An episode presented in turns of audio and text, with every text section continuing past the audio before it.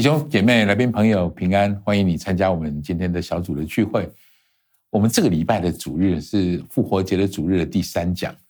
这个星期我们谈的是战胜自卑，重拾自我价值。我们用一个圣经里的人物记录在路加福音的第十九章第一到十节的一个故事，叫撒该。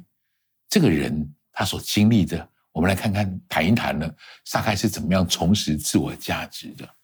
这个故事是这么说的，我带着大家读一下。如果你有圣经哈，或是你可以看着荧幕上来读路加福音的第十九章一到第十节，怎么说的？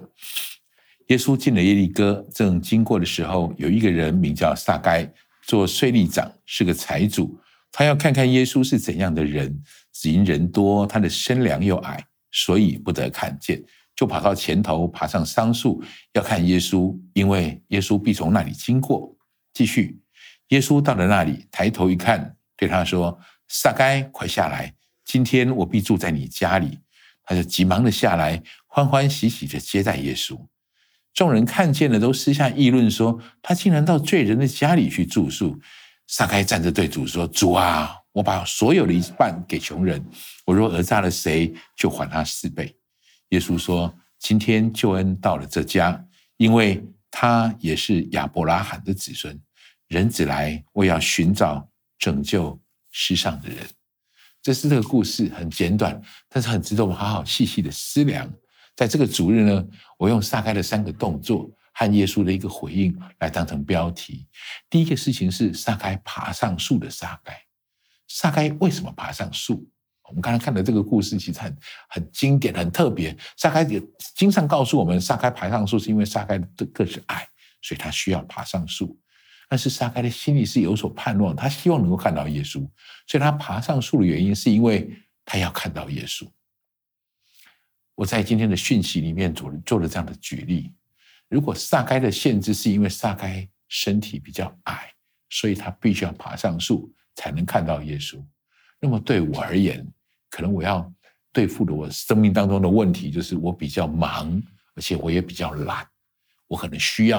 对付这个生命当中的问题，我才能够来到耶稣面前。所以对我而言，爬上树的这个动作，可能就是要刻意安排时间来到教会聚会。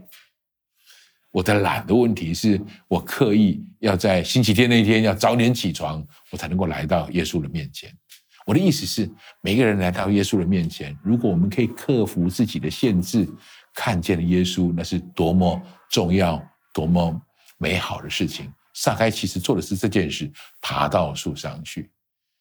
耶稣是很信实的。耶稣说：“叩门的就为我们敲，就呃敲门的就为我们开门，寻找的就必寻见。”所以耶稣其实看到撒该爬到树上去的时候，耶稣很重要的一件事是呼召撒该快下来。所以这个时候的撒该，这是我第二个动作：从树上下来的撒该。从树上下来的撒该，其实表明了。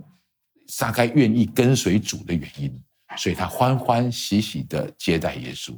就从那个时候开始，撒该开始领受生命当中的改变。我想他已经听了许多耶稣的教导，甚至耶稣去到他的家里，这是雅各下来下来以后的亚那撒该跟耶稣有一个很好的交流。于是第三个动作叫站着跟主说话的撒该。这时候的撒该做了一个宣告：我决定决定把我的一半财产财产的一半。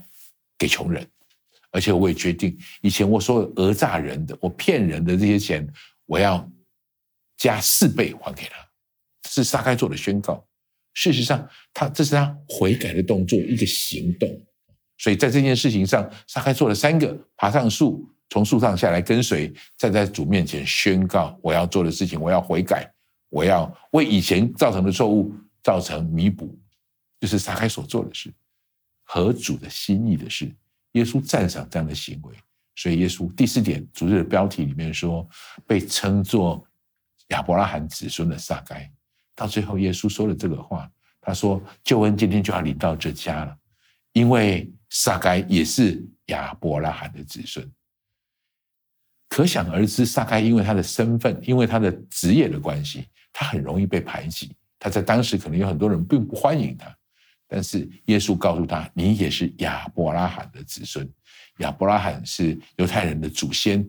重要的是，亚伯拉罕的子孙是神的百姓，神的选民。撒该这个时候生命当中有一个非常特别重要的恢复，我觉得耶稣给他一个新的名字了。耶稣最后说的，在这个故事里面，耶稣最后说的这句话，他说：“人子来，为要寻找拯救世上的人。”撒该就是很典型的例子，他原本是神的百姓，后来可能因为职业上面的挑战、诱惑，他失丧了。可是耶稣寻找他回来，把他身上那些糟糕的罪人的标签撕掉，为他贴上一个新的标签，叫亚伯拉罕的子孙。这多么，这是一个多么值得我们细细思考、咀嚼的故事。祝福你，祝福你们今天的分享，都可以在这个主题当中得着我们应有的祝福。愿上帝继续带领你，大大的祝福你。